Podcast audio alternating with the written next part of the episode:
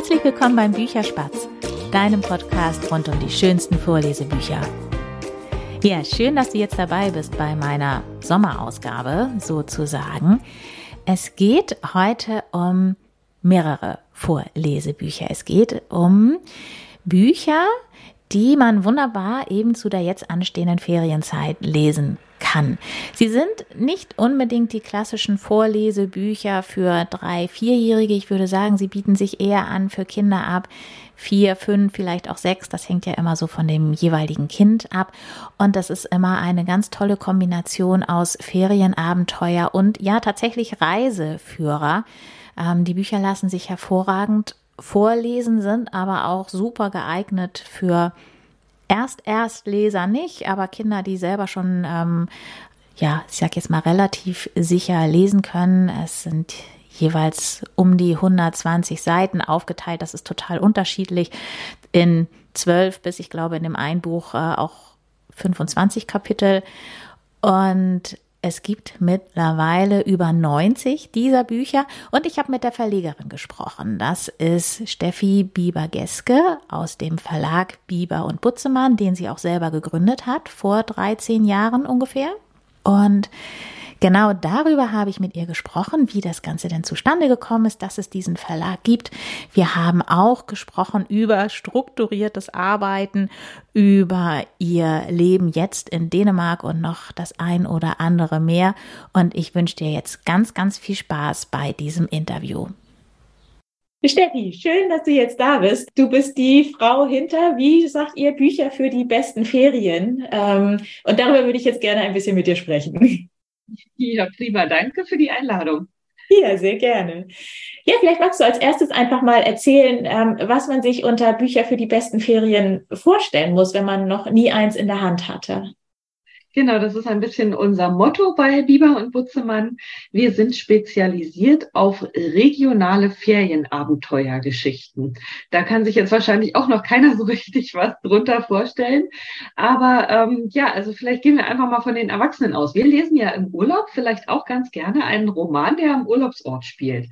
Ne, die einen lesen dann, weiß ich nicht, einen Ostfriesland-Krimi und die anderen lesen einen Liebesroman, der auf Rügen spielt oder einen historischen Roman aus dem im Spreewald, da gibt es ja relativ viel Angebote für Erwachsene. Und für Kinder gab es da aber, bevor wir angefangen haben mit Biber und Butzemann, gab es da tatsächlich nichts. Da gab es nur so Kinderreiseführer, die aber oft eher für Erwachsene gemacht sind. Also da gibt es auch tolle Ausnahmen wie die interaktiven Reiseführer von World for Kids. Aber die meisten Kinderreiseführer und Familienreiseführer sind meiner Meinung nach eher für Erwachsene gemacht. Und ich wollte was machen, was wirklich für die Kinder selbst selbst ist, damit die Kinder den Urlaub mitgestalten können. Also damit die Kinder sich auch so ein bisschen über die Region informieren können, aber spielerisch anhand einer Abenteuergeschichte. Und dann zu ihren Eltern gehen können und sagen können, hey, da wo Lilly und Nikolas waren oder Matti und Max, da wollen wir auch gerne hin. Wir wollen gerne in dieses Museum, wir wollen gerne in diese Höhle oder in dieses Bergwerk oder an diesen See. Weil oft ist es ja so im Urlaub, da muss man seine Kinder ganz schön rumschleppen und die finden das nicht immer toll. Also wir Erwachsenen oder gerade wir Mamas, wir geben uns total Mühe bei der Reiseplanung und überlegen, was könnte den Kindern Spaß machen. Und dann stellen wir da ein Ausflugsprogramm zusammen. Wir lesen Reiseführer und Blogartikel und gucken, was gibt's da Tolles für Kinder und Familien. Und dann nehmen wir die Kinder da mit und die haben eigentlich gar keine Lust. Also oft ist es dann so, wenn wir dann da sind, finden sie es trotzdem toll. Aber vorher gibt's ganz oft viel Gemaule. Und ähm, da wollen wir so ein bisschen gegensteuern mit unseren Büchern, dass eben die Kinder sich quasi freiwillig mit der Region beschäftigen und dann ganz freiwillig in das eine oder andere Museum gehen, weil sie schon aus den Büchern wissen, dass es da cool ist. Ja, das kann ich mir äh, sogar sehr, sehr gut vorstellen. Ich habe jetzt zwei der Bücher auch gelesen. Äh, eins über meine Heimat, über Hamburg. Das war für mich auch super schön. Und ähm, so meine Tochter, die auch so eine ist, die dann immer gerne sagt so, oh nee, müssen wir jetzt irgendwie nicht. Ne? Jetzt hat sie gerade vor zwei Tagen gesagt, kann ich mal wieder bei Oma und Opa übernachten? Also ich glaube, die hat so ein bisschen im Hinterkopf, was sie dann gerne unternehmen möchte. Sehr schön, so soll es sein. Ja, genau. 90 Bücher gibt es jetzt, glaube ich, mittlerweile. Ne? Magst genau. du mal so erzählen, was so das erste Buch gewesen ist und was so der, der Anlass eigentlich gewesen ist, das zu, ja, auf den Weg zu bringen. Ja, gerne. Also das war damals vor ungefähr 13, 14 Jahren. Da bin ich mit meinem Sohn, der war damals drei Jahre alt und der Kleine war im Bauch dabei. Wir sind zur Mutter-Kind-Kur gefahren nach Rügen. Und ich wollte gerne ein schönes Kinderbuch über die Insel Rügen kaufen für meinen Sohn und habe tatsächlich nichts gefunden und dachte, ach, das ist ja spannend, dass es sowas gar nicht gibt. Also für mich war das eigentlich klar, dass es sowas geben müsste. Also Kinderbücher über die Ferienregionen. Und es gab da nichts. Und ähm, dann hatte ich irgendwie die Idee, dann schreibe ich doch sowas mal. Ich bin vom Beruf Journalistin, also schreiben konnte ich. Ähm, wobei das Schreiben von Kinderbüchern ist doch nochmal eine ganz besondere Herausforderung. Das kann man nicht so gleichsetzen, aber sagen wir mal, so ein bisschen Schreibtalent war vorhanden und auch das Interesse und auch die Begeisterung und auch die Kenntnis der Insel Rügen, weil wir da oft Ferien gemacht haben, also schon in, in meiner Ursprungsfamilie mit meiner Mama und meiner Schwester. Und ähm, ja, dann dachte ich, ich schreibe sowas einfach mal und dann gucken wir mal, was passiert. Und dann war ich mit dem Kleinen in Elternzeit und äh, die Geschichte war fertig geschrieben und ich habe dann wirklich überlegt, was mache ich jetzt damit? Findet man für sowas einen Verlag? Das ist ja schon sehr speziell. Und ich dachte, nee, wahrscheinlich schwierig. Und außerdem hatte ich ganz große Lust, nochmal irgendwie was, was Neues zu machen. Also ich war ja vorher schon selbstständig oder freiberuflich tätig und irgendwie hatte ich aber Lust, nochmal was zu machen, wo ich ein bisschen mehr tun kann als nur und ein bisschen mehr auch selbst entscheiden kann, als nur die Texte abzuliefern. Also wo ich mir dann auch Gedanken machen kann über Illustration und über Covergestaltung. Ich habe mich im Studium viel mit dem Buchmarkt beschäftigt und ähm, ich habe ja Literaturwissenschaften studiert und das war immer schon so eine Leidenschaft von mir. Und eigentlich, ich hatte immer, als Jugendliche hatte ich immer so zwei Wunschberufe. Ich wollte gern Journalistin werden oder Lektorin im Verlag. Und insofern lag da noch sozusagen ein unerfüllter Traum brach, nämlich dieses Thema im Verlag zu arbeiten. Und da dachte ich, ach komm, dann gründest du jetzt einfach deinen eigenen Verlag. Ja, vielleicht war, war ich während der Elternzeit auch kreativ nicht ganz so ausgelastet oder vom Kopf her, vom, vom Tun her natürlich schon. Aber irgendwie, ja, dachte ich, ach komm, jetzt oder nie. Ich war ja finanziell durchs Elterngeld abgesichert. Und ähm, das war tatsächlich dann eine einmalige Gelegenheit sozusagen ne? oder einfach die beste Gelegenheit, die es gab. Und dann habe ich zugegriffen und habe gesagt, ich mache das jetzt einfach und äh, guck mal, wie es wird. Und dann bin ich wirklich auch dann mit den Kindern und meinem Mann und dem ersten fertigen Buch, das war Abenteuer auf Rügen, Lilly, Nikolas und die Piraten, sind wir dann nach Rügen gefahren und durch die Buchhandlung getingelt und haben überall das Buch vorgestellt. Und ähm, die Buchhändler waren total begeistert und waren auch der Meinung, dass es sowas geben sollte und haben mich da auch toll unterstützt. Und das Buch verkauft sich auch heute noch. Und ähm, ja, das war sozusagen der Startschuss. Und so ging es dann Schritt für Schritt weiter mit weiteren Büchern. Ähm, ich glaube, im dritten Verlagsjahr kam dann, im zweiten oder dritten Verlagsjahr kam dann auch die erste externe Autorin sozusagen dazu. Na, und heute ist es so, dass von den 90 Büchern, die bei mir erschienen sind, oder vielleicht sind es auch sogar schon 95 oder 98, also wir nähern uns der 100. Ähm, davon habe ich, ich glaube, 15 oder 16 selbst geschrieben und alle anderen sind tatsächlich jetzt inzwischen von anderen Autoren oder vor allem von Autorinnen, die sich in bestimmten Regionen einfach sehr gut auskennen. Da hast du jetzt meine nächste Frage, die Antwort quasi vor, vorweggenommen, weil bei so vielen habe ich mir gedacht, die kannst du gar nicht alle selber geschrieben haben.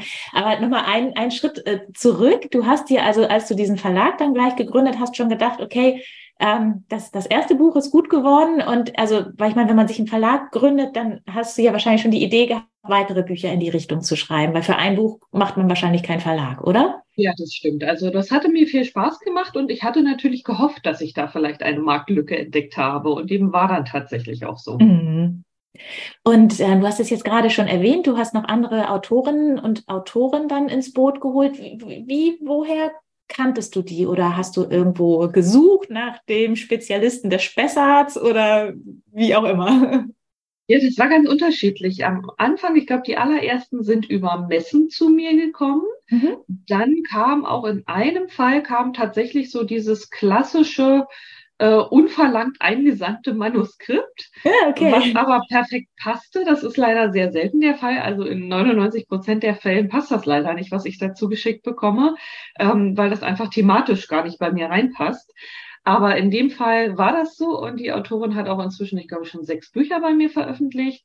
Andere, ja, kamen dann so nach und nach auf mich zu, teilweise auch Autorinnen, die in anderen Verlagen schon veröffentlicht haben und dann aber mit einer eben regionalen äh, Geschichtenidee zu mir kam, über ihre Lieblings-Nordseeinsel beispielsweise oder über ihre Heimatregion.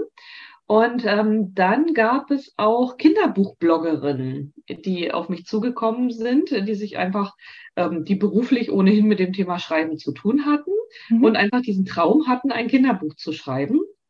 Und auch oft dann so eine Herzensregion, in der sie sich gut auskannten. Und so sind dann auch einige Bücher entstanden. Das heißt, es gibt auch Autorinnen, die ein einziges Buch sozusagen in der ganzen Reihe veröffentlicht haben und dann gar nicht nochmal weiter in Erscheinung getreten sind sozusagen. Ja, aber die meisten haben doch mehrere Bücher veröffentlicht. Also Mhm. Äh, da ich in der Regel auch sehr gut auskomme mit meinen Autorinnen und äh, die Zusammenarbeit, wenn uns die allen Freude macht sozusagen, dann ähm, ja ist es natürlich auch sinnvoll, wenn man mit Bestandsautorinnen weiterarbeitet. Also im ja, Moment klar. ist es tatsächlich so, dass ich eigentlich fast nur noch mit Bestandsautorinnen arbeite. Das sind ganz seltene Einzelfälle, dass ich mal noch jemanden neu aufnehme. Weil bei den Bestandsautoren, ne, da weiß man, wie die Zusammenarbeit läuft. Man weiß, dass die toll schreiben können. Und man weiß, worauf man achten muss. Und man weiß, man hat die passende Illustratorin dafür. Und das macht einfach vieles sehr, sehr viel einfacher, wenn man sich schon kennt. Ne, also manchmal merkt man es dann, wenn man dann mit jemandem neu zusammenarbeitet, dass es dann doch ein bisschen knirscht und dass man äh, vieles auch voraussetzt, ne? ähm, einfach aus der Erfahrung mit den anderen Autorinnen und dann hat man plötzlich jemanden, der tickt ganz anders. Und dann, dann kann das für beide Parteien sehr anstrengend sein. Und mhm. deshalb habe ich die Erfahrung gemacht, dass es doch gut ist, ähm, einfach, ja, weil die erste Zusammenarbeit ist immer ein bisschen herausfordernd, da muss man sich aneinander gewöhnen und gucken, wie, wie denkt der eine, wie denkt der andere, wie arbeitet man. Und ähm, ja, dann, wenn man das quasi äh, gut hinter sich gebracht hat und erfolgreich ein erstes gemeinsames Buch veröffentlicht hat, dann ist es natürlich sinnvoll, auch äh, zusammen weiterzuarbeiten, wenn man gut miteinander auskommt. Ja, das klingt absolut logisch. Und sag mal, ist es dir schwer gefallen, das Schreiben dann, weil du jetzt gesagt hast, du hast von dir sind 15 ne, der Bücher und ja. äh, die anderen alle von anderen Autorinnen und Autoren. Ähm, ist es dir schwer gefallen, so das Schreiben loszulassen und in andere Hände zu geben? Oder also juckt es dich noch mal so in den Fingern, auch noch mal eine der Geschichten zu schreiben? Doch manchmal juckt es mich. Also ich hatte das gerade wieder. Ich habe jetzt auch nach relativ langer Zeit wieder ein eigenes Buch veröffentlicht. Und zwar lebe ich mit meinen Kindern seit äh, November 2021 in Dänemark und hatte dann doch das dringende Bedürfnis, ein Buch zu schreiben über meine neue Heimat Süddänemark und das hat mir jetzt auch wieder ganz, ganz viel Freude gemacht und hat mir das Schreiben, was lange einfach aufgrund von anderen Aufgaben so ein bisschen, äh, das ist einfach ein bisschen untergegangen. Ich hatte einfach keine Kapazitäten dafür, auch keine kreativen Kapazitäten.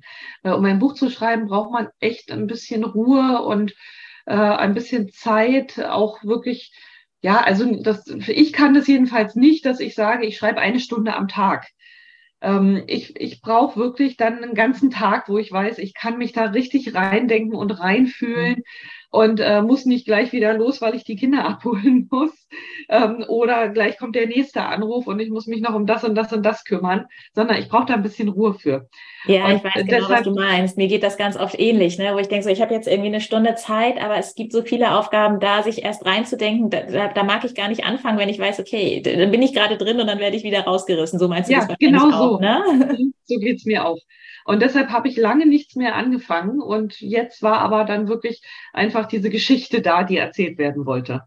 Das heißt, die hattest du schon so ein bisschen im Kopf und hast sie dann einfach, äh, ja, dann wollte genau, sie Genau, die ist tatsächlich, also die Idee, ein Buch über meine neue Heimat zu schreiben, war lange da. Also natürlich so, so relativ schnell schon nach dem Umzug. Und äh, dann hat die sich so über ein halbes, dreiviertel Jahr in meinem Kopf so zusammengefügt. Und äh, dann habe ich mir tatsächlich sechs Wochen genommen, wo ich jede Woche zwei Tage geblockt habe. Ganz spe speziell dafür, weil ich wusste, jetzt oder nie. Mhm. Ich, ich werde sonst nicht dazu kommen, wenn ich mir jetzt die Zeit nicht nehme. Und ich wollte das gerne, dass dieses Buch dieses Jahr vor den Sommerferien noch erscheint. Und dann habe ich gesagt, komm, das mache ich jetzt einfach zur Priorität. Ne? Und dann hat das auch funktioniert. Aber ja, das klingt, äh, das klingt aber wirklich nach sehr strukturiert dann, ne? Wenn du sagst, okay, das sollte jetzt fertig werden, dann hast du, wie du gerade sagst, das zur Priorität gemacht und alles andere war dann in dem Fall wahrscheinlich egal. Ja, genau. Dafür hatte ich ja die anderen drei Tage die Woche, ne? Und dann ging das auch. Mhm. Aber das muss man dann machen. Ne? Also ich hatte ähm, irgendwie habe ich so ein bisschen Anfang des Jahres habe ich überlegt, wie ich so mein Jahr strukturieren möchte und planen möchte. Und da dachte ich, ja, also jetzt im ersten Quartal ist die absolute Priorität, dieses Buch zu schreiben und alle anderen Dinge, die ich noch so auf dem Zettel habe, wie irgendwie äh, den Verlag noch ein bisschen bekannter zu machen, mehr Marketing zu machen und so weiter, das muss dann halt auf die nächsten Quartale geschoben werden. Ne? Das ist dann jetzt halt im Sommer meine Priorität.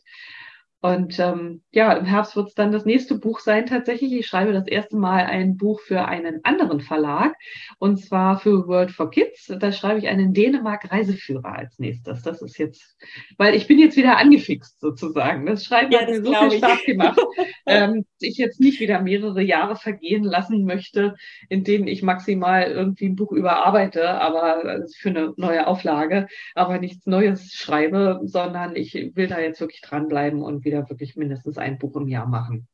Das klingt nach einem guten Vorsatz. Ja. Sag mal, bist du grundsätzlich jemand, der sehr strukturiert arbeitet? Nee, ich bin eigentlich das wandelnde Chaos. aber ich, ähm, aber ich muss mich strukturieren, ne, weil ich merke, dass es sonst, dass ich sonst im Chaos versinke, auch mit meinen vielfältigen Aufgaben einfach als Verlegerin, als Autorin. Äh, dann organisiere ich ja noch die Berliner Buchmesse, dann arbeite ich immer noch gelegentlich Journalistin als Journalistin. Also ich habe wirklich ganz viele Bälle in der Luft. Und ähm, da muss ich wirklich gucken, dass ich mich strukturiere, weil die Sachen sonst untergehen. Also ohne meinen Kalender bin ich völlig aufgeschmissen. Was da nicht drin steht, findet nicht statt. Deshalb versuche ich doch äh, verstärkt wirklich mich zu strukturieren und zu planen. Einfach weil ich weiß, dass es sonst nicht läuft und dass dann immer die sehr dringlichen Sachen. Also ich, ich bin dann immer Feuerwehr sozusagen. Ne? Ich kümmere mich dann immer um das, was aufploppt, was reinkommt. Aber ich kümmere mich nicht um die wirklich wichtigen Sachen, die vielleicht den Verlag auch wirklich voranbringen. Also einfach, da muss ich lernen, ein bisschen unternehmerischer zu denken. Und äh, dafür muss ich mir Zeit frei schaufeln und deshalb muss ich mich da ein bisschen besser strukturieren. Du hast jetzt gerade ein paar Mal den Verlag erwähnt. Ähm, wie ist es denn zu dem Namen gekommen, Biber Butzemann? Ja, ich heiße ja selber mit Nachnamen Bieber. Genau. Und äh, oder inzwischen Bieber Geske seit meiner Hochzeit. Aber ähm, ja, irgendwie war das plötzlich da. Das stand einfach so im Raum, das, das war irgendwie so naheliegend. Weil es gibt ja dieses äh, Bieber Butzemann-Lied, was jeder genau. kennt. Und es gab zu äh, DDR-Zeiten gab es mal eine Kindersendung, das Butzemann-Haus. Das war auch wirklich so eine Kindermärchensendung, äh, Geschichtensendung. Und ähm, ja, insofern, also viele Leute haben da positive Assoziationen mit, äh, denken da an ihre Kindheit. Und ähm, das ist ganz lustig. Ich höre dann oft, ah ja, Kinderbuchverlag Bieber und Putzemann. Ja, der ist ganz bekannt. das ist ganz, ganz niedlich, weil natürlich eigentlich, äh, ich bin ja ein ganz kleiner Verlag und ähm, natürlich inzwischen nach 13 Jahren äh, gibt es viele Familien, die Bücher von uns haben und die uns tatsächlich kennen. Aber ich glaube, dass da wirklich ähm, einfach diese anderen Namen, dieses äh, Biber Butzemann Lied und dieses Butzemann Haus, dass das da einfach mit ins Gedächtnis sich sozusagen einschaltet und die Leute deshalb denken, dass wir ein ganz bekannter Verlag sind. Ja, aber das ist doch, äh, doch wunderbar für dich. Ja, also, das, das heißt aber auch, auf keinen hast, Fall. Das heißt aber auch, du hast jetzt nicht viel Zeit in eine Namensfindung gesteckt, da irgendwie mit, manche machen ja mit Workshop und frag mich nicht, was noch alles. Also Nein, es war gar so, nicht. Der Name war sofort da. Ja, cool. Und sag mal, ähm, Hast du so eine, so eine Art Verlagsplanung? Also, weil ich meine, wenn jetzt jedes Jahr, ich weiß nicht wie viel, immer vier, fünf neue Bücher kommen, also sagst du gezielt, jetzt mir fehlt irgendwie noch diese Region oder diese Region, ähm, das würde ich gerne noch machen. Du sagst jetzt Dänemark, ich glaube, die davor, die Bücher waren alle innerhalb Deutschland, haben die gespielt, oder? Also die meisten. Also sagen wir 90 Prozent unserer Bücher spielen in Deutschland. Wir haben aber auch Schweden, dann jetzt inzwischen drei Dänemark-Bücher. Wir haben Kreta, Paris und New York. Das sind im Moment okay. unsere Auslandstitel. Und da werden auch noch weitere dazukommen. Nächstes Jahr wird zum Beispiel dann äh, Holland erscheinen. Und äh, auch noch ein weiteres Dänemark-Buch. Nächstes Jahr machen wir noch Kopenhagen. Und äh, da wird in Sachen Skandinavien wird auf jeden Fall noch einiges passieren. Und auch sonst, denke ich mal, werden wir noch einige Bücher über Europa machen. Also da mhm. ist Italien in Planung, Spanien in Planung.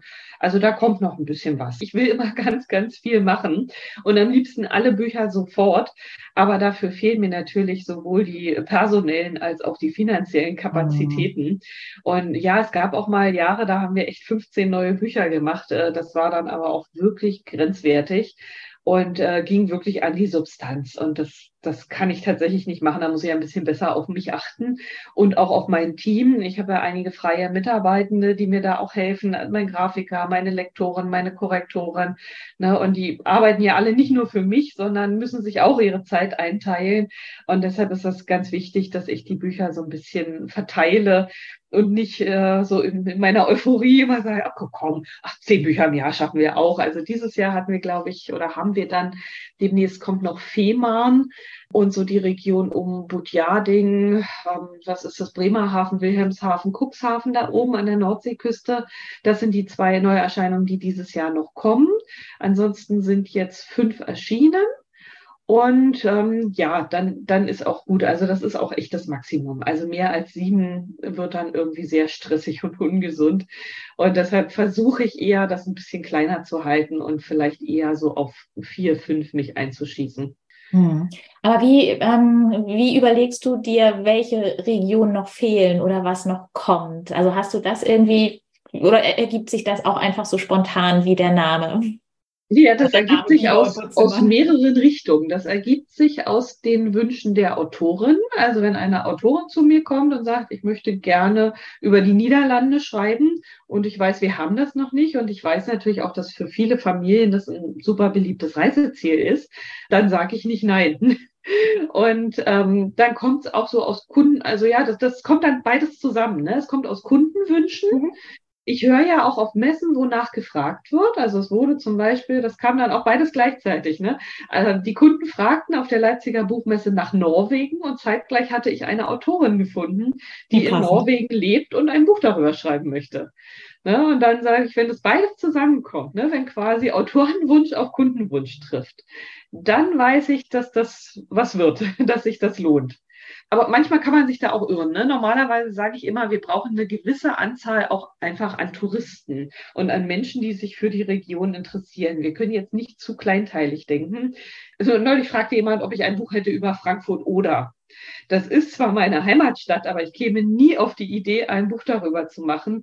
Zum einen, weil mir da, weil es mir da an, an Sehenswürdigkeiten mangelt. Also so ein Buch braucht immer eine gewisse Menge auch an Sehenswürdigkeiten und Ausflugszielen. Und zum anderen, weil einfach die Zielgruppe viel zu klein ist, die sich dafür interessiert. Also es muss schon eine größere Region sein und äh, es muss eben touristisch auch relevant sein. Aber manchmal denkt man auch, wenn man so zwei Bücher macht, eins zum Beispiel an der Nord- oder Ostsee und eins spielt zum Beispiel im Sauerland, dann denkt man meistens, na ja, Nord- und Ostsee wird besser laufen.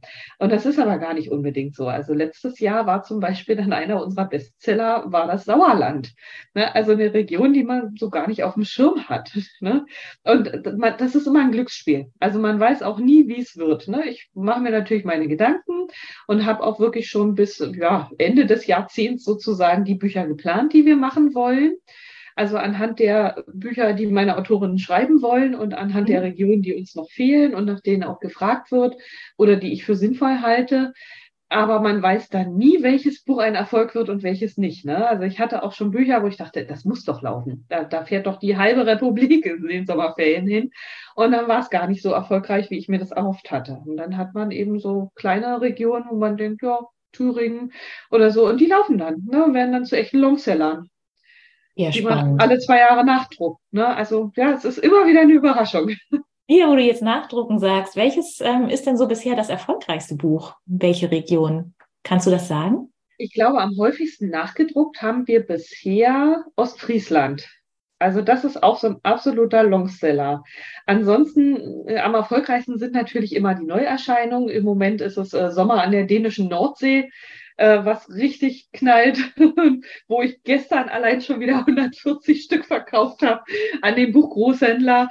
Und ähm, das ist schon Wahnsinn. Also das läuft gerade sehr, sehr gut. Äh, auch mein Dänemark-Buch über die Dän süddänische Ostsee läuft sehr, sehr gut an. Und ähm, Frankfurt, Frankfurt am Main, ne, war auch sowas, wo ich dachte, na ja, die Autorin wollte das gern schreiben. Und ich dachte, na gut, wir probieren's, ne? Und ähm, dann hatten wir wahnsinnig viele Vorbestellungen und das läuft richtig gut an. Aber es ist immer ein Glücksspiel. Ja, spannend. Jetzt äh, wollte ich dich da gerade was zu fragen. Jetzt muss ich nochmal überlegen. Die, die Frage war jetzt weg. Vielleicht kommt sie gleich nochmal.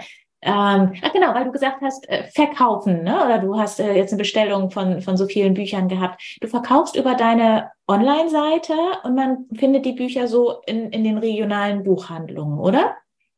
Also man findet sie leider selten direkt vor Ort in der Buchhandlung. Also es, ja, ähm, wenn ich Urlaub auf Rügen mache oder auf Usedom oder wo auch immer, dann finde ich oft das regionale Buch. Aber es ist zum Beispiel nicht so, ich äh, lebe ja, wenn ich nicht in Dänemark bin, ähm, am Berliner Stadtrand und ähm, es wäre zum Beispiel eigentlich sehr sinnvoll, wenn die Berliner Buchhändler die Ostseetitel hätten, weil ganz mhm. Berlin fährt gefühlt irgendwie, also mindestens einmal im Jahr an die Ostsee. Und insofern wäre das eigentlich sinnvoll und ein Selbstläufer. Aber das machen die nicht. Ne? Also sie haben, wenn ich Glück habe, haben sie unsere beiden Berlin-Brandenburg-Bücher. Aber auch nur mit Glück. Mhm. Und insofern sind wir im Buchhandel vor Ort leider gar nicht so vertreten, wie ich mir das wünschen würde. Oder sagen wir, wie sich das alle kleinen Verlage wünschen würden. In den Buchhandlungen ist halt oft einfach wirklich nur Platz für die Bestseller aus den großen Verlagen und wir Kleinen spielen da nicht so eine große Rolle. Aber man kann unsere Bücher überall bestellen. Also jede Buchhandlung kann das Buch bestellen über Nacht. Äh, wir sind in allen Online-Buchshops vertreten und ja, am meisten freue ich mich natürlich immer, wenn die Leute direkt bei mir im Online-Shop bestellen. Im ja, Online-Shop. Und sag mal, was ich gesehen habe, man kann ja, gibt es zu jedem Buch ähm, auch eine, eine Antolin-Seite? Ja, also jetzt zu den ganz neuen noch nicht, da arbeiten wir noch dran. Mhm. Aber es gibt zu allen Büchern ja, also dann relativ kurz nach Erscheinen auch die Antolin-Fragen. Wie ist denn das damit? Also wie, wie hoch ist der, der Aufwand, das bei Antolin dann noch unterzubringen? Ach, da muss man sich einfach mal zwei Stunden hinsetzen und sich ein paar schöne Fragen überlegen. Das ist gar nicht so aufwendig. Ah, Was okay. sehr viel aufwendiger ist, sind unsere Unterrichtsmaterialien. Wir haben zu den meisten Büchern nämlich auch kostenlose Unterrichtsmaterialien, weil wir festgestellt haben, dass die Lehrerinnen und Lehrer gerne mit unseren Büchern arbeiten, wenn so in der dritten, vierten Klasse, da steht zum einen eine sogenannte Ganzlektüre an, also ein komplettes Buch, was gelesen werden soll. Und gleichzeitig äh, ist das Thema in Sachkunde unsere Heimat. Mhm. Und da eignen sich die Bücher natürlich auch ganz hervorragend. Wenn ich jetzt zum Beispiel, ich gerade gestern hatte ich eine Lesung hier am Berliner Stadtrand und ähm, da war auch eine Lehrerin ganz begeistert und hat gesagt, Mensch, wenn ich mit der Klasse dann, das war jetzt eine zweite Klasse, wenn ich mit denen übernächstes Jahr dann das Thema unsere Heimat mache, dann ist das Buch doch ideal dafür. Ja, super. Ja, habe ich gehört tatsächlich von anderen Pädagogen. Und äh, wir haben eben dafür auch diese kostenlosen Unterrichtsmaterialien, dass die Lehrer damit gut arbeiten können, ohne viel Aufwand zu haben. Ne? Mhm. Also die kann man sich einfach bei eduki.com runterladen. Das ist so ein Portal für kostenlose oder auch bezahlte Lehrermaterialien, aber unsere muss man, wie gesagt, nicht bezahlen. Und dann kann man damit einfach unkomplizierten, schönen und interessanten Unterricht machen, denke ich. Ja, das kann ich mir sehr gut vorstellen. Auf jeden Fall. Das ist allerdings sehr aufwendig. Da, da helfen mir aber dann oft Praktikantinnen. Also wenn ich eine Verlagspraktikantin habe, die kommen oft auch aus dem pädagogischen Bereich. Und für die ist das natürlich ein super schönes Praktikumsprojekt. Also ja. so, so, so einem Buch ein Unterrichtsmaterial zu erstellen. Und dann haben sie auch wirklich ein abgeschlossenes Projekt und etwas, was sie auch hinterher vorzeigen können und wo auch ihr Name drunter steht. Ja, schön. Und sag mal, Steffi, hast du von diesen ganzen Büchern, ne, die, die jetzt bei dir erschienen sind, hast du da ein, ich will jetzt gar nicht unbedingt sagen Lieblingsbuch, aber so deine eigene Lieblingsregion? Ja, also ich bin immer ganz klar Team Ostsee und die meisten Bücher, die ich selbst geschrieben habe, spielen auch an der Ostsee. Es gibt so einzelne Ausnahmen. Also bei Ostfriesland bin ich Co-Autorin und dann habe ich noch mal eins über den Harz geschrieben. Aber ansonsten spielen die meisten meiner Bücher tatsächlich an der Ostsee, weil das meine absolute Lieblingsecke ist. Und deshalb habe ich dann auch 2021 die Konsequenz gezogen, dann an die Ostsee zu ziehen. Und jetzt pendeln wir als Familie eben zwischen Berlin und ähm, Süddänemark. Und äh, das ist eigentlich ideal. Mm, ja, das kann ich mir sehr gut vorstellen. Nun ist ja Ostsee auch nicht gleich Ostsee, ne? Ich finde, das ist ja ein Unterschied, ob man hier, also wo ich jetzt auch bin, in der Lübecker Bucht ist oder ob man irgendwie Richtung Rügen unterwegs ist. Und ihr habt das ja auch total schön gemacht. Da gibt's ja an der Ostsee auch vier, fünf Bücher für die jeweils unterschiedliche Region. Hast genau. du da noch Favoriten? Am häufigsten war ich auf Rügen. Das ist so die Region, mit der ich am vertrautesten bin. Aber ich glaube, wenn ich in Deutschland an die Ostsee gezogen wäre, würde mir am besten gefallen die, und das ist auch tatsächlich auch eins meiner absoluten Lieblingsbücher, von denen, die ich selber geschrieben habe, weil die Geschichte wirklich sehr schön ist und man am Ende echt, also sogar ich beim Schreiben und ich, ich habe es auch von den Lesern gehört und man am Ende auch so ein, ein Tränchen verdrückt und sagt, ach, es ist schön. Und ähm, das ist eine ganz süße Geschichte über ein äh, Buddelschiff.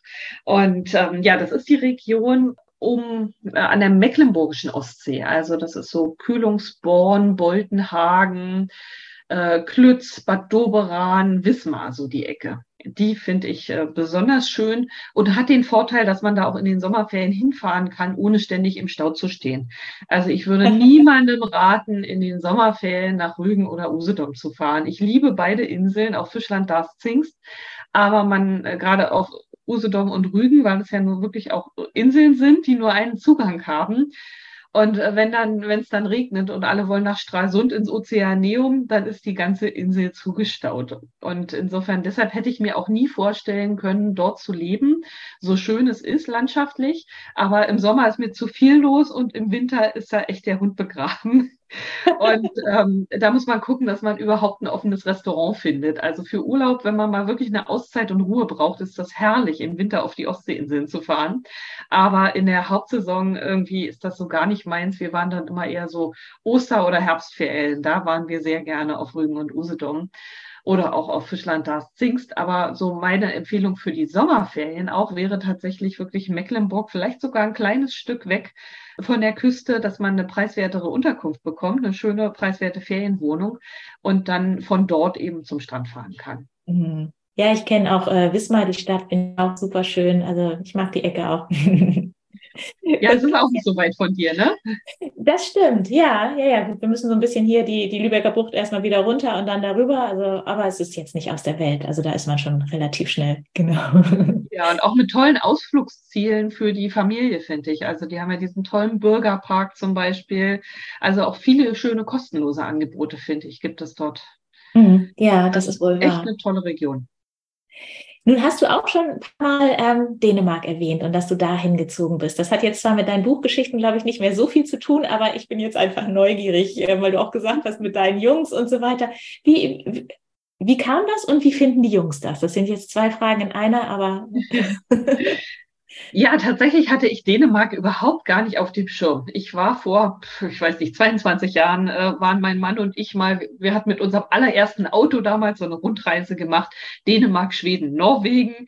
Und äh, wir hatten Dänemark in Erinnerung, als es war kalt und hat geregnet, obwohl es August war. und äh, also wir hatten im Prinzip, es, es war schön die ersten Tage. Wir waren auf äh, Möhen und sind dann weitergefahren nach Seeland und es hat uns gut gefallen. Und dann hatten wir Kopenhagen im Regen. Und irgendwie hatte ich immer auf dem Schirm, dass ich gerne noch mal nach Dänemark fahren würde, wenn wir mal Kinder haben. Und irgendwie ist es dann aber nie dazu gekommen, weil durch die Verlagsgründung haben wir dann immer Urlaub in Deutschland gemacht. Ne? Ich war dann immer, wir waren dann immer auf Recherche Recherchereise. Wir hatten keinen Familienurlaub mehr, wir hatten Recherchereisen. Und dadurch haben meine Kinder natürlich viel gesehen und viel gelernt. Aber ja, so richtig Familienurlaub war es dann sehr erholsam war es dann auch oft auch nicht. Jedenfalls ist Dänemark so ein bisschen hinten runtergefallen.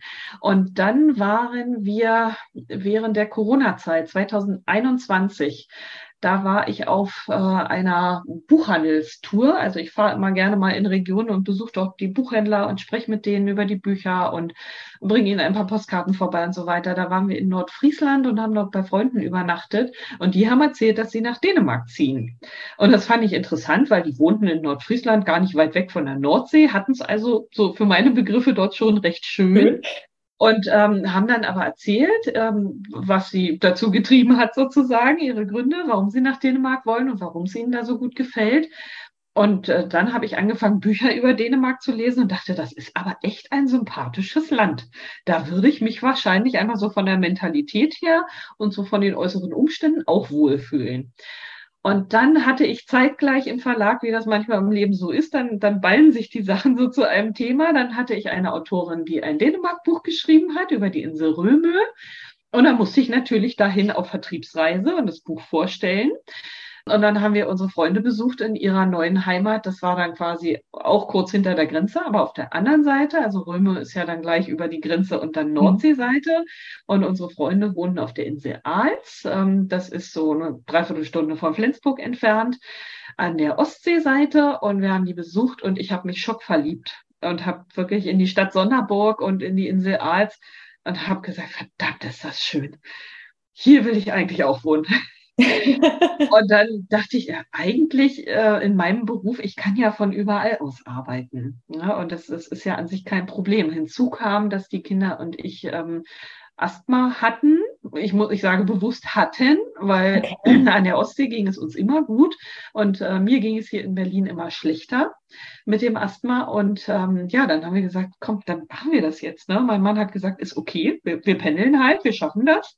Ne? Wir sind so lange glücklich zusammen und verheiratet, äh, dass auch Fernbeziehung funktioniert. Und ähm, ja, jetzt haben wir eben zwei Wohnsitze. Die Jungs und ich wohnen die meiste Zeit in Dänemark, in so, direkt in Sonderburg, ähm, so quasi fußläufig vom Augustenburgfjord. Und mein Mann wohnt hier in Berlin und äh, wir besuchen uns sehr regelmäßig, so dass wir auch oft als Familie zusammen sind und genießen diese Familienzeit jetzt sehr viel mehr als früher, so wie wir sie immer hatten. Und äh, wir fühlen uns pudelwohl dort ähm, in Sonderburg und auf Arz. Es ist wirklich wunder, wunderschön. Und ähm, wir sind gesund. Also nach einem Jahr Dänemark an der Ostsee leben, ähm, sind wir alle drei asthmafrei. Das war natürlich ähm, ganz besonders schön. Und ähm, ich habe dort viele neue Freunde gefunden, sowohl unter den deutschen Zuzüglern als auch unter den Dänen. Und ähm, ja, es ist herrlich. Also es ist wirklich so, wie ich es mir erträumt hatte. Es ist ein völlig entspanntes Land. Die Menschen sind freundlich und höflich und ähm, haben irgendwie gefühlt immer gute Laune. Und das Leben am Meer tut mir so gut. Und ähm, weil ich ja so ein, ja, ich bin, bin so ein extremer Workaholic. Und wenn man als Workaholic in Berlin wohnt, das schaukelt sich gegenseitig hoch sozusagen. ähm, da kommt man schwer zur Ruhe. Und wenn man jetzt aber in so einem tiefen, entspannten Land lebt, äh, wo, wo es so schöne Landschaft gibt, dann äh, erdet das und bringt einen so ein bisschen runter. Also es hat mir wahnsinnig gut getan. Und ähm, ja, also wir finden das auch mit der Fernbeziehungsfamilie, das können sich bestimmt viele nicht vorstellen, aber wir finden das großartig und fühlen uns damit alle sehr wohl. Und ja, der, mein, mein 13-Jähriger geht jetzt auf eine dänische Schule ähm, und lernt dort jetzt ganz schnell Dänisch und äh, findet super. Und das ist auch vom dänischen Schulsystem her doch sehr viel entspannter als hier. Also die Kinder haben viel mehr Ruhe, sich zu entwickeln. Das, das war für uns auch so ein Punkt, dass den Kindern hier doch so ein paar Steine in den Weg gelegt wurden. Und ja, der Große hat jetzt seinen ersten Abschluss gemacht und geht jetzt auf ein deutsches Gymnasium, aber in Dänemark, das gibt's ja auch. Wir sind ja eine relativ große deutsche Minderheit da in Süddänemark. Und der geht jetzt auf ein deutsches Gymnasium und der Kleine geht auf eine dänische Schule und beide sind tatsächlich sehr zufrieden. Und ähm, ja, natürlich vermissen sie ihre Freunde und den Papa und die Oma manchmal, aber wir haben eben dann auch viel Besuch und jetzt kommt die Oma irgendwie auch wieder fünf Wochen mit und verbringt den Sommer bei uns in Dänemark. Und insofern haben wir uns das gut eingerichtet, so dass es für uns passt und fühlen uns da wirklich pudelwohl in dieser wunder, wunderschönen Region. Ja, du strahlst auch total, wenn du das so erzählst. Ja. ja, es ist echt. Also da lebe ich jetzt wirklich meinen Traum. Ich wollte immer am Meer leben und wir haben aber nie so richtig eine Lösung dafür gefunden, weil mein Mann wollte nie aus Berlin weg. Und ähm, ja, vielleicht muss man auch da so ein bisschen reifen und ähm, wirklich dann so lange zusammen sein wie wir und absolutes Vertrauen haben. Und dann ist es natürlich auch sehr viel einfacher, wenn man so große, vernünftige Kinder hat. Ne? Also meine Jungs sind 13 und 16 und wir verstehen uns wunderbar. Und ich weiß, ich kann mich auf die verlassen. Und da wusste ich auch, mit denen kann ich dieses Abenteuer wagen. Ne, mhm. Also ob ich jetzt mit zwei Kleinkindern alleine nach Dänemark gezogen wäre und freiwillig alleinerziehend geworden wäre, da habe ich so meine Zweifel dran. Aber es war einfach ein guter Zeitpunkt für uns auch als Familie. Und jetzt haben wir halt das Beste aus beiden Welten. Ne? Also wir, wir sind regelmäßig mindestens einmal im Monat auch für ein langes Wochenende oder jetzt auch wieder für zwei Ferienwochen in Berlin. Und ähm, dann freuen wir uns aber auch wieder drauf, wenn wir dann wieder in Dänemark an der Ostsee stehen. Ich finde vor allem total spannend, dass du sagst, eurem Familienleben hat das eigentlich gut getan. Ja, auf jeden Fall, weil man die gemeinsame Zeit jetzt mehr zu schätzen weiß. Ne? Man, man streitet sich nicht mehr über irgendwelche doofen Alltäglichkeiten, sondern man genießt die gemeinsame Zeit sehr viel mehr. Ja, kann ich mir sehr gut vorstellen. Also ist für viele wahrscheinlich, wie du auch gesagt hast, sehr ungewöhnlich, aber ich kann mir das in der Tat sehr gut vorstellen, dass das so ist. Ja, ich hatte auch damals recherchiert und hatte nach anderen Familien gesucht, die sowas machen und wirklich bin nicht wirklich fündig geworden. Ne? Also es gibt viele Paare, die in getrennten Wohnungen leben. Ne? Also das, das ist sehr häufig, aber dass man so als Familie zwei Wohnsitze hat, ähm, da habe ich damals auch überhaupt keine Beispiele gefunden. Ne? Ich war natürlich auch neugierig, wie machen das andere und geht das gut? Aber wir haben einfach gesagt, wir probieren das. Und dann inzwischen habe ich festgestellt, ich bin da, weiß Gott, nicht die Einzige. Also wir sind dort in Süddänemark einige Frauen, die mit den Kindern da sind und die Männer arbeiten in Deutschland. Und äh, dann wird halt gependelt. Und tatsächlich für alle scheint das wunderbar zu funktionieren. Ich habe noch nichts gehört, dass es da irgendwo kriselt in irgendeiner Beziehung oder äh, da irgendwie Stress gibt, sondern es ist wirklich dann bei allen so, dass sie sich dann total freuen, auch heute kommt mein Mann und dann am Wochenende machen wir das und das. Und ähm, ja, also vielen scheint das richtig gut zu tun. Scheint das richtig dann vielleicht auch nach 20 Jahren Ehe die Beziehung irgendwie neu zu beleben. Ähm, ja, dass man sich wieder aufeinander freut und sich wieder vermisst. Guck mal, ich habe doch am Anfang zu dir gesagt, ich lerne in jedem Interview irgendwie was Neues. Das ist definitiv der Punkt in unserem Gespräch jetzt. Steffi, ich könnte, glaube ich, noch Ewigkeiten mit dir weitersprechen. Wir haben auch die Buch Berlin noch gar nicht angesprochen, die du unter anderem mit, ähm, mit organisierst. Ähm, aber ich möchte jetzt irgendwie auch die, die Zeit der Zuhörer nicht überstrapazieren. Deswegen würde ich gerne meine, meine standardletzte Frage an dich loswerden. Du hast doch sicherlich auch als Kind wahnsinnig gerne gelesen. Also vermute ich zumindest immer bei den Leuten, die selber Bücher schreiben und irgendwie so buchaffin sind. Gibt es ja, absolut. Gibt es da eins, ähm, ja, hattest du so ein Lieblingsbuch oder gibt es eins, was dir aus irgendeinem Grund ähm, besonders in Erinnerung geblieben ist? Ja, ich habe bis heute mein absolutes Lieblingsbuch ist von Erich Kästner, Das doppelte Lockchen das war und ist immer mein Lieblingsbuch. Das habe ich, glaube ich, da konnte ich relativ frisch lesen. Und äh, bei uns in der DDR konnte man das in dieser Zeit jedenfalls nicht kaufen. Ich hatte das da quasi als Dauerleihgabe aus der Schulbibliothek. Ja. ich habe es immer und immer wieder ausgelesen und immer und immer wieder gelesen. Also vielleicht auch, weil ich selber Entscheidungskind war und äh, hat mich das tief berührt. Und ähm, heute muss ich sagen, als Autorin, dass ich Erich Kästner so extrem bewundere, weil er wirklich einfach so genial schreibt für Kinder, ne, dass er da wirklich auch mein, mein ganz großes Vorbild ist und dass man wirklich sehr, sehr viel auch dann von ihm lernen kann, wenn man selber Kinderbücher schreibt. Also bis heute mein unangefochtenes Lieblingsbuch. Ich kenne die Geschichte auch, ich mag die auch sehr, sehr gerne. Ich habe es, glaube ich, nie gelesen, sondern wir hatten es auf Schallplatte und äh, ich habe ja auch Geschwister und wir haben die Platte wirklich oft, oft, oft gehört. Also das ist auch eine der Geschichten, an die ich mich sehr gut erinnern kann, während ich alle anderen Erich Kästner gar nicht so unbedingt weiß und ich habe es auch im Erwachsenenalter gar nicht nochmal gelesen. Aber schön, dass er für dich dann so ein Vorbild geworden ist. Ja, die anderen habe ich alle einmal gelesen, aber die haben mich nicht so tief beeindruckt. Aber irgendwie diese Geschichte auch von, von Schwesternliebe, ne? also die hat mich wirklich sehr tief berührt, weil ich auch ein sehr enges Verhältnis zu meiner Schwester habe. Wir sind zwar keine Zwillinge, sondern sie ist drei Jahre jünger, aber wir haben auch wirklich ein ganz enges Verhältnis und insofern, ja, also das ist bis heute irgendwie ist das mein Lieblingsbuch. Und darf ich noch schnell, bevor wir uns verabschieden, äh, doch noch einen Satz zu Buch Berlin sagen? Ja, mach das sehr gerne. Genau. Also, ähm, die Buch Berlin ist die Berliner Buchmesse und das ist ja eine der äh, größeren Buchmessen in Deutschland. Wir haben um die 300 Aussteller und ähm, ja, freuen uns natürlich über alle, die uns da besuchen möchten und zwar am 30. September und am 1.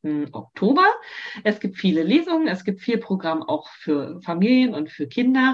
Ein Schwerpunkt äh, sind tatsächlich auch Kinderbücher und auch diverse Kinderbücher. Da wird es dieses Jahr einen Gemeinschaftsstand geben zum ersten Mal.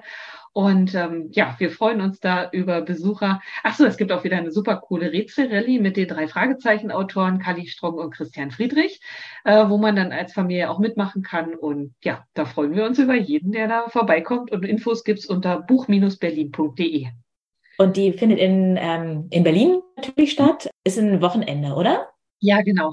das letzte Septemberwochenende in der Arena. Und äh, weil ja dann der dritte, äh, der dritte Oktober Feiertag ist, dann vielleicht kommen auch äh, irgendwie Leute, die nicht aus Berlin kommen, weil sie dann vielleicht ein langes Wochenende irgendwie dann in der Stadt verbringen oder so. Das ist eine sehr schöne Reisezeit für Berlin, kann ich empfehlen. Im Hochsommer würde ich Berlin meiden, aber September, Oktober ist super. Ja, kann ich bestätigen. Ich bin im vergangenen Jahr im Oktober in Berlin gewesen. Da hat mein großer Sohn da ein Praktikum gemacht. Genau, fand ich auch eine tolle Zeit, um in der Stadt zu sein. Ja, Steffi, ich danke dir ganz, ganz herzlich für alles, was du hier auch so offen erzählt hast und ähm, viel Erfolg für alle weiteren Bücher, die noch kommen und die bisherigen natürlich auch und ähm, eben auch für die Messe. Also das finde ich ganz toll, dass du sowas nebenbei sozusagen auch noch auf die Beine stellst. Ja, es ist ganz wichtig, dass, wie ich ja auch schon sagte, dass wir kleinen Verlage eben ein bisschen Sichtbarkeit bekommen. Ne? Also die Berlin hat wirklich, die Buch Berlin hat den Schwerpunkt äh, unabhängige Verlage und äh, Self-Publisher und bei uns kann man wirklich auch mal was ganz Neues entdecken und ich finde das ganz, ganz wichtig, also sowohl für mich als auch für die äh, Kolleginnen und Kollegen, ähm, dass wir nicht so untergehen, sondern dass wir eben auch gut sichtbar sind und das ist auf der Buch Berlin der Fall. Ja, ich danke dir ganz, ganz herzlich für die Einladung, hat ganz viel Spaß gemacht. Ja, das war mein Gespräch mit Steffi Bieber-Geske über ihre Bücher, über ihre Bücher, über all die Bücher, die im Verlag Bieber und Butzemann erschienen sind. Und wenn du dich jetzt für eins dieser Bücher interessierst, ich weiß gar nicht genau, ob wir im Interview die Webseite genannt haben, das ist bieber-butzemann.de. Und zwar Bieber nur mit I, ohne das E dahinter, was ja im Nachnamen von Steffi steckt. Also biber-butzemann.de. Und ja, falls du Lust hast, bestell dir da gerne eins der Bücher für deine Ferien, die Ferien mit deinen Kindern. Und ja, auch dir und deiner Familie wünsche ich jetzt eine wunderschöne Sommerzeit, wo auch immer ihr die verbringt. Und sage Tschüss, bis bald, deine Berit.